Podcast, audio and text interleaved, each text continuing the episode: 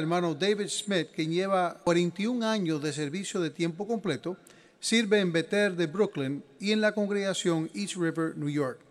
El título es ¿Tenemos la manera de pensar de Cristo?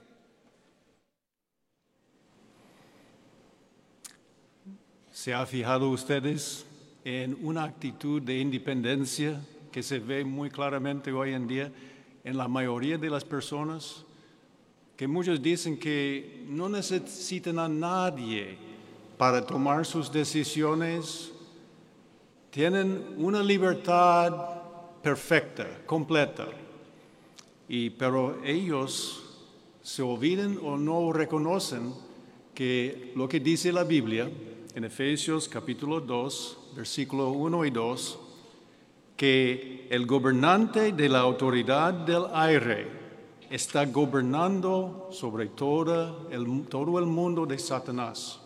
Entonces personas están influidas con los músicos, los héroes deportivos, estrellas del cine y otras personas de su familia y vecindario. Por otra parte, nosotros, los testigos de Jehová, queremos esforzarnos más por imitar el ejemplo de Jesucristo. Las personas del mundo no pueden entender nuestro punto de vista. Pero hermanos, ¿realmente es posible? Un visitante hoy me dijo, durante este programa está pensando, me gusta la información, pero ¿es posible realmente ser imitador del hombre más grande de todos los tiempos? Bueno, parece imposible, pero la Biblia dice que no, es posible y debemos, tenemos que imitarlo. Por ejemplo, 1 Corintios 2.16 dice, nosotros sí tenemos la mente de Cristo. ¿Qué quiere decir? Que podemos nosotros imitar la manera de pensar, podemos adoptar las ideas, la manera de pensar de Jesucristo y adoptar su punto de vista sobre propósitos en la vida. Otro texto, Colosenses 3:15, dice que la paz del Cristo controle en sus corazones. Sus corazones. Implica que usted y yo podemos tener en el corazón los mismos sentimientos que Cristo. Podemos disfrutar de emociones como Él. Y hay otro texto que vamos a buscar porque es el texto clave de este discurso. Por favor, busquen conmigo Primera de Pedro, capítulo 4, versículos 1 y 2. Primera de Pedro 4, 1 y 2.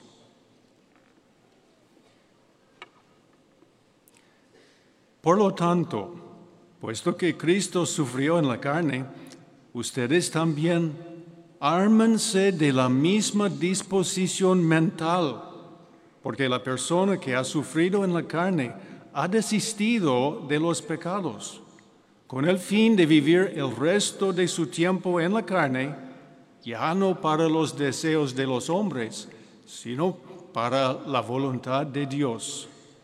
Cuando la Biblia aquí dice disposición mental, ¿qué es? Bueno, vamos a analizar tres preguntas. La primera, por supuesto, es qué es una disposición mental y la disposición mental de Jesús y por qué es tan importante y cómo podemos cultivar la manera de pensar y sentir de Jesús. Bueno, comencemos con número uno. ¿Qué es la disposición mental? Básicamente es una actitud ante la vida, una manera de ver las cosas, de pensar y sentir. ¿Cuál fue la actitud principal de Jesús? Él se centró el ciento por ciento en hacer la voluntad de su Padre. No dudó nunca en obedecer la voluntad de su Padre. hasta cuando su padre le asignó a bajar a la tierra para sacrificarse a favor de nosotros. De buena gana lo hizo. La disposición mental de Cristo puede verse de muchas maneras. Vamos a analizar tres aspectos o características de su disposición mental. Uno es su nivel de devoción a su Padre. Otro, su convicción que es la verdad. Y tercero, su, compasión para con personas que sufrían. Primero, su devoción a Jehová. Por favor, leamos juntos Juan capítulo 2, versículos 13 y hasta 14, hasta 16. Hemos leído varias veces este texto durante la asamblea. Juan capítulo 2, 13. Eso sucedió no mucho tiempo después de su bautismo y el comienzo de su, su ministerio. Como dice aquí, fue a Jerusalén, comenzando con 13, Juan 2, pues bien se acercaba la Pascua de los judíos, y Jesús subió a Jerusalén, y halló en el templo a los que vendían ganado vacuno y ovejas y palomas y a los que los corredores de cambios en sus asientos. Por consiguiente, después de hacer un látigo de cuerdas, expulsó del templo a todos aquellos junto con las ovejas y el ganado vacuno y desparramó las monedas de los cambistas y volcó sus mesas. Y dijo a los que vendían las palomas quiten estas cosas de aquí, dejen de hacer de la casa de mi padre una casa de mercancías. Podemos imaginarnos el valor de Jesús. Un solo hombre echó del templo todas estas personas y sus animales. ¿Qué es lo que le motivó? Él mismo dijo, que los comerciantes estaban profanando la adoración a su Padre Jehová, allí mismo en el centro de la adoración verdadera en la tierra en ese momento, el templo. Y él no podía soportar esa, esa profanación. Y el versículo 17, mira lo que dice los discípulos, por supuesto, observaban todo eso. Y 17 dice, sus discípulos recordaron que está escrito, el celo por tu casa me consumirá. Al igual que ellos, usted y yo nos sentimos admirados de la devoción de Jehová, de Jesús a su Padre Jehová. Otra evidencia de su devoción es la noche antes de su muerte, cuando él oraba a su padre, pidió ayuda, pidió valor, y él dijo en un momento, Padre, si deseas, remueve de mí esta copa. Sin embargo, que no se efectúe mi voluntad, sino la tuya. El segundo aspecto, su convicción. Leamos otro texto que evidencia convicción, Mateo capítulo 4 y los versículos 8 al 10. Mateo 4, 8 al 10. Una de las tres tentaciones, comenzando con 8, dice, de nuevo, el diablo lo llevó consigo a una montaña excepcionalmente alta y le mostró todos los reinos del mundo y su gloria. Y le dijo, todas estas cosas te las daré si caes y me rindes un acto de devoción.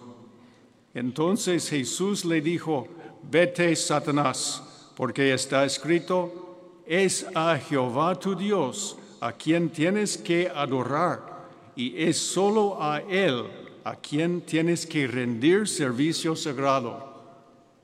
Ni por un segundo pensaba Jesús si fuera bien o no aceptar la tentación. Rechazó de inmediato la tentación de Satanás. Jesús sabía la verdad, sabía por qué razón vino a la tierra, sabía que su padre quería que Jesús fuera rey mucho antes, después en el futuro, y rechazó por completo la tentación de Satanás. Número tres, el tres aspecto de la devoción de Jesús, la mente de Jesús es la compasión. ¿Y cómo se sintió Jesús al ver el sufrimiento? Leamos el texto, Mateo capítulo 8.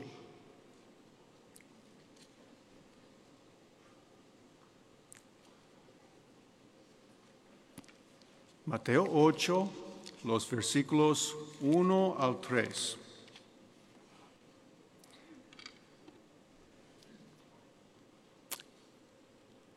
Después que él hubo bajado de la montaña, grandes muchedumbres le siguieron. Y mire, un leproso se acercó y se puso a rendirle homenaje diciendo, Señor, si tan solo quieres, puedes limpiarme. De modo que extendiendo la mano, le tocó, diciendo, quiero, sé limpio. ¿Cómo nos muestra compasión este?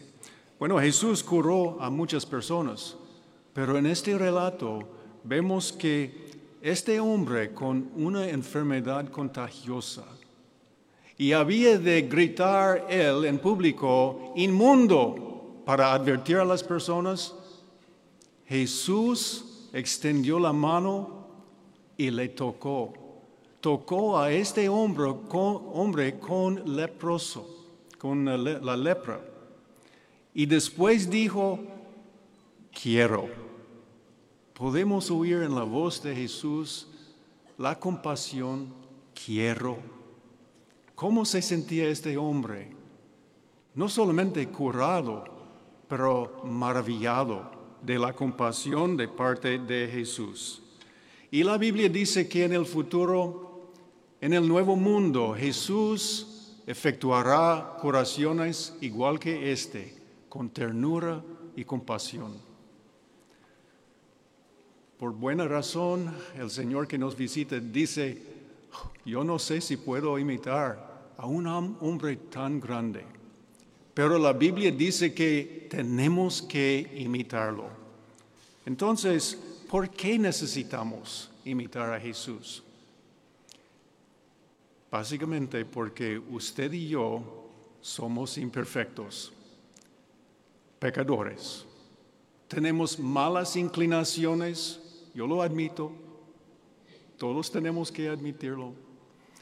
Las malas inclinaciones, la Biblia dice, como uh, las obras de la carne, como la inmoralidad sexual, los celos, arrebatos de cólera y otras cosas. Este es la inclinación mental de nosotros. Pero no se siente mal porque hay otra persona que tenía los mismos sentimientos, el apóstol Pablo. Por favor, leamos Romanos capítulo 7 y los versículos 22, 23. Romanos 7, 22. Y es bueno recordar que Pablo en ese entonces era apóstol y no cometía graves pecados, pero sus palabras nos dicen que tenían que luchar. Comenzando con 22, verdaderamente me deleito en la ley de Dios conforme al hombre que soy por dentro, pero contemplo en mis miembros otra ley que guerrea contra la ley de mi mente y que me conduce cautivo a la ley del pecado que está en mis miembros. Puesto que Pablo no cayó víctima de sus malas inclinaciones, que dijo, tenía que guerrear, tenía que esforzarse por no obedecer sus pecados, su mala inclinación. Por eso cuando leímos lo que dijo Pedro en 1 de Pedro 4, 1 y 2, la frase ármense de la misma disposición mental de Cristo nos da la razón. Usted y yo tendremos que afrontar tentaciones, dificultades, problemas en la vida. Solamente con la disposición mental de Jesús podemos tener éxito. No es solamente un asunto de venir al salón, salir predicando al servicio. Necesitamos tener en el corazón y mente los pensamientos y sentimientos de Cristo. Ahora, con algo tan difícil, ¿cómo podemos cultivar o adaptar estas cualidades en nuestra vida? Leamos otro texto que sí hemos leído durante el programa, Primera de Pedro capítulo 2. Primera de Pedro 2, 2, 21. Primera de Pedro 2, 21. Un hermano mencionó hoy andando en la playa, siguiendo los pasos de un líder, los muchachos lo han hecho de vez en cuando. Eso muestra la intensidad que se necesita para poner sus pies en estos pasos del líder. Pero aquí dice 21, de hecho ustedes fueron llamados a este curso porque hasta Cristo sufrió por ustedes, dejándoles de echado para que sigan sus pasos con sumo cuidado y atención. ¿Cómo nos, eh, nos ayuda? Cuando dice seguir sus pasos, ¿qué implica? Que tenemos que dejar nuestro propio camino la manera de vida que llevamos hasta el punto y adoptar algo nuevo. Seguir los pasos de otra persona.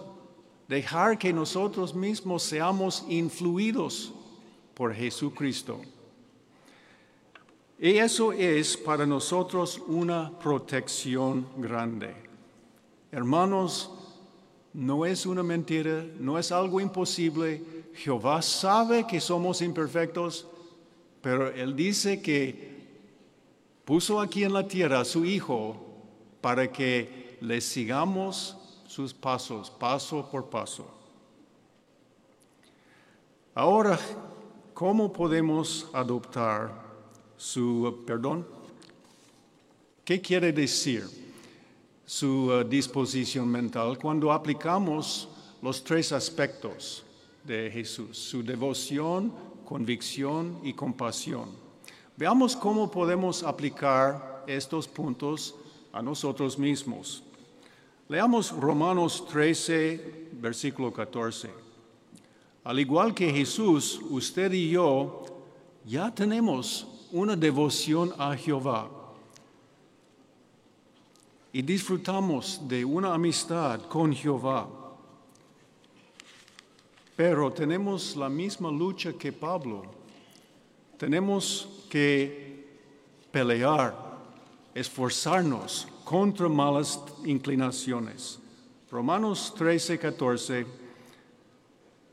Antes bien, vístanse del Señor Jesucristo y no estén haciendo planes con anticipación para los deseos de la carne Suena un poco como obras de la carne, pero en este caso no son obras, son deseos. Aun si son deseos naturales, tenemos que preguntarnos, ¿en qué prioridad pongo yo el servicio a Jehová? ¿Estoy devoto a Jehová el ciento por ciento como Jesús? Cuando yo me levanto en la mañana, ¿En qué pienso yo? ¿En servir a Jehová durante el día? Posiblemente tenemos que orar primero para reajustar la mente, pero eso para nosotros es primordial. Número uno, es Jehová en nuestra vida. Segundo, tenemos otras cosas también y Jehová acepta estas cosas. Pero hay algo que merece mencionar otra vez, que ya se mencionó. Se ha observado que algunos hermanos, muchos, pocos, algunos hermanos han ido a su reunión para vender o promocionar productos o servicios seglares entre sus hermanos allí en la reunión. Si eso es así, debemos pensar en las palabras otra vez de Jesús. Quiten estas cosas de aquí. Dejan de hacer de la casa de mi Padre una casa de mercancías. Debemos reanalizarnos honradamente y afrontar la verdad si estamos haciendo estas cosas cuando debemos centrarnos en la devoción a Jehová. Otra posibilidad. Hoy en día es difícil hallar trabajo y mantener un trabajo. ¿Qué tal si usted o yo se nos ofrece un trabajo con más dinero, un mejor trabajo, pero tenemos que sacrificar, sacrificar cierto horario espiritual. ¿A qué nivel es nuestra devoción? Analicemos también convicción. Así como Jesús, nosotros estamos convencidos. Este es la verdad. Estamos en el camino correcto.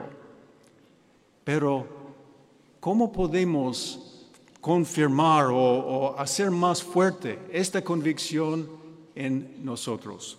Leamos Romanos capítulo 12. Romanos 12 y los versículos 1 y 2.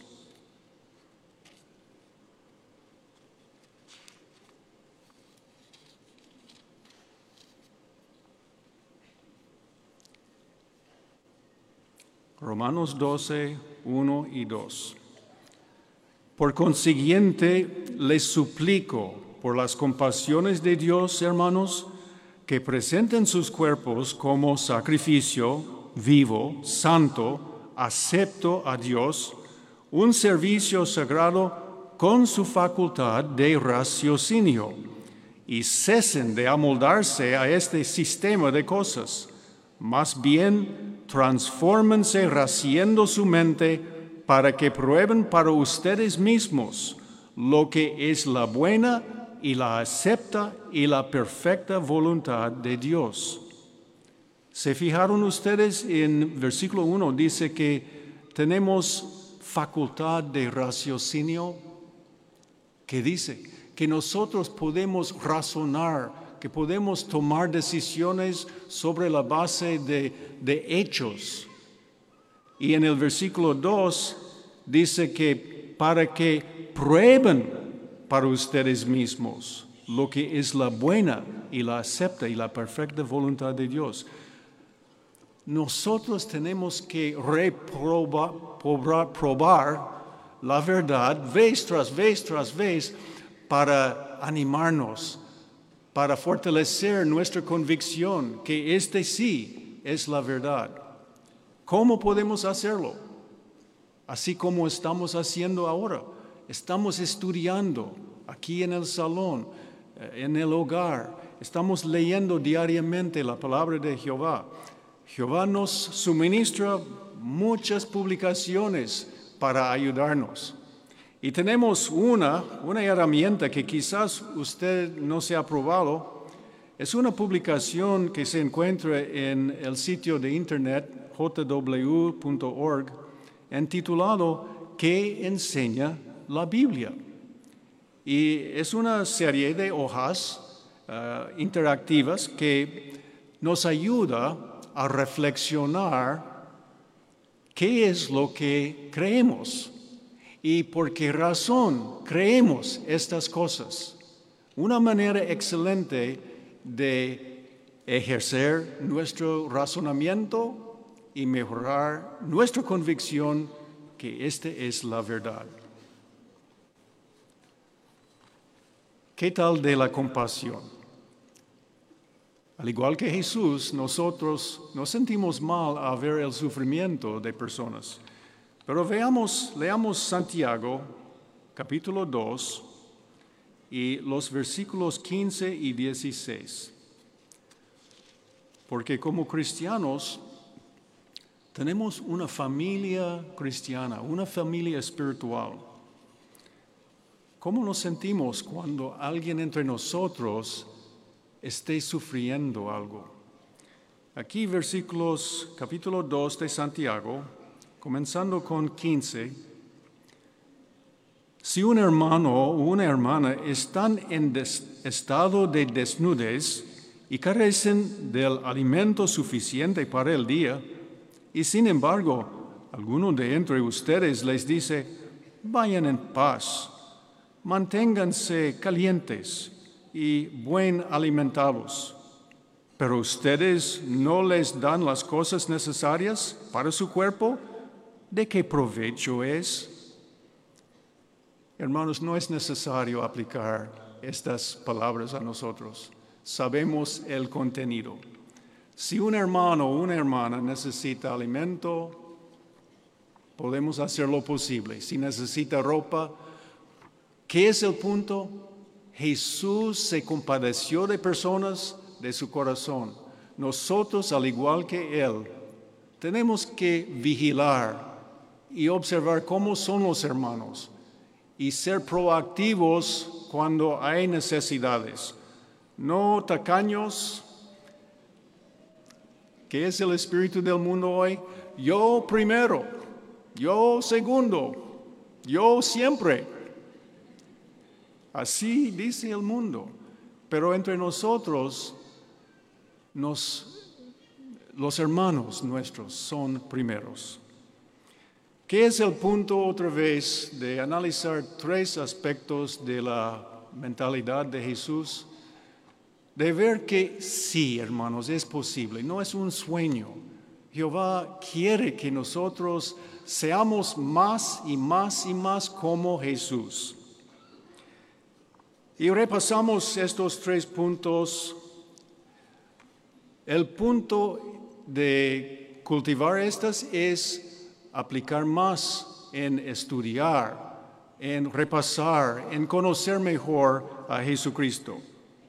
Con este objetivo, nos complace anunciar la presentación de una nueva publicación titulada Jesús, el camino, la verdad y la vida.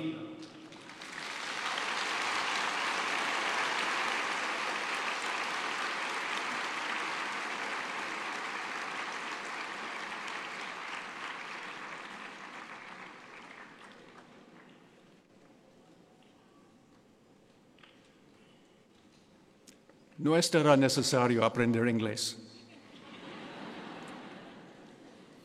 Pero hasta el momento no está disponible en español. Estará disponible pronto en el futuro. El libro es del tamaño de nuestras revistas y es una revisión completa del libro publicado en 1991, El hombre más grande de todos los tiempos. Emocionante. El texto ha sido revisado por completo para que esté en armonía con las últimas explicaciones que hemos recibido sobre asuntos doctrinales.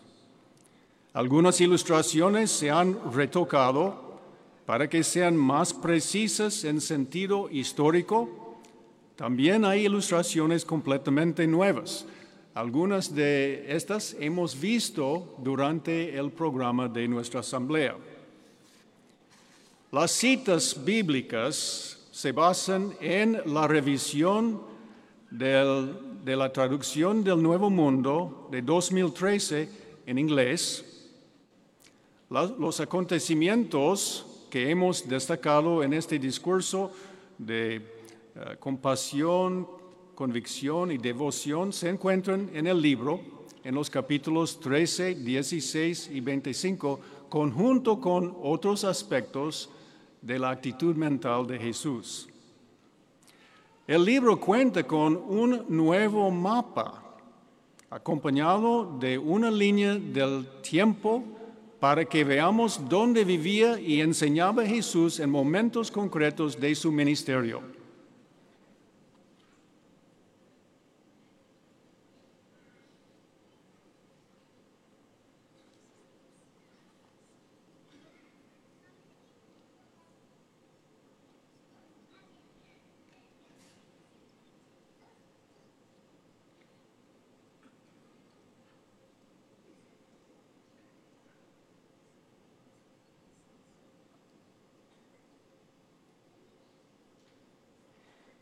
Como han visto, el color de los números del mapa corresponde con el color de las secciones que aparecen en el índice de contenidos que agrupan las diferentes etapas del ministerio de Jesús. Al lado del número de cada capítulo se resumen los acontecimientos principales narrados en este capítulo. Además, esta nueva publicación cuenta con un índice de textos bíblicos, un índice de parábolas o ilustraciones, un índice de recuadros y una lista de profecías sobre el Mesías y su cumplimiento. Qué emocionante es que en el futuro vamos a tener un repaso de lo que hemos aprendido durante esta asamblea. El cuerpo gobernante está convencido de que personas de todas edades vamos a disfrutar y beneficiarnos mucho de este libro para una protección de las tentaciones y las trampas de Satanás el diablo. Estamos seguros de que todos nosotros vamos a beneficiarnos de esta publicación cuando está disponible en español. Vamos a aprender más de nuestro Señor Jesús, vamos a poder seguir sus pasos con más atención y vamos a esforzarnos por adoptar la manera de pensar y de sentir de Cristo, el camino, la verdad y la vida.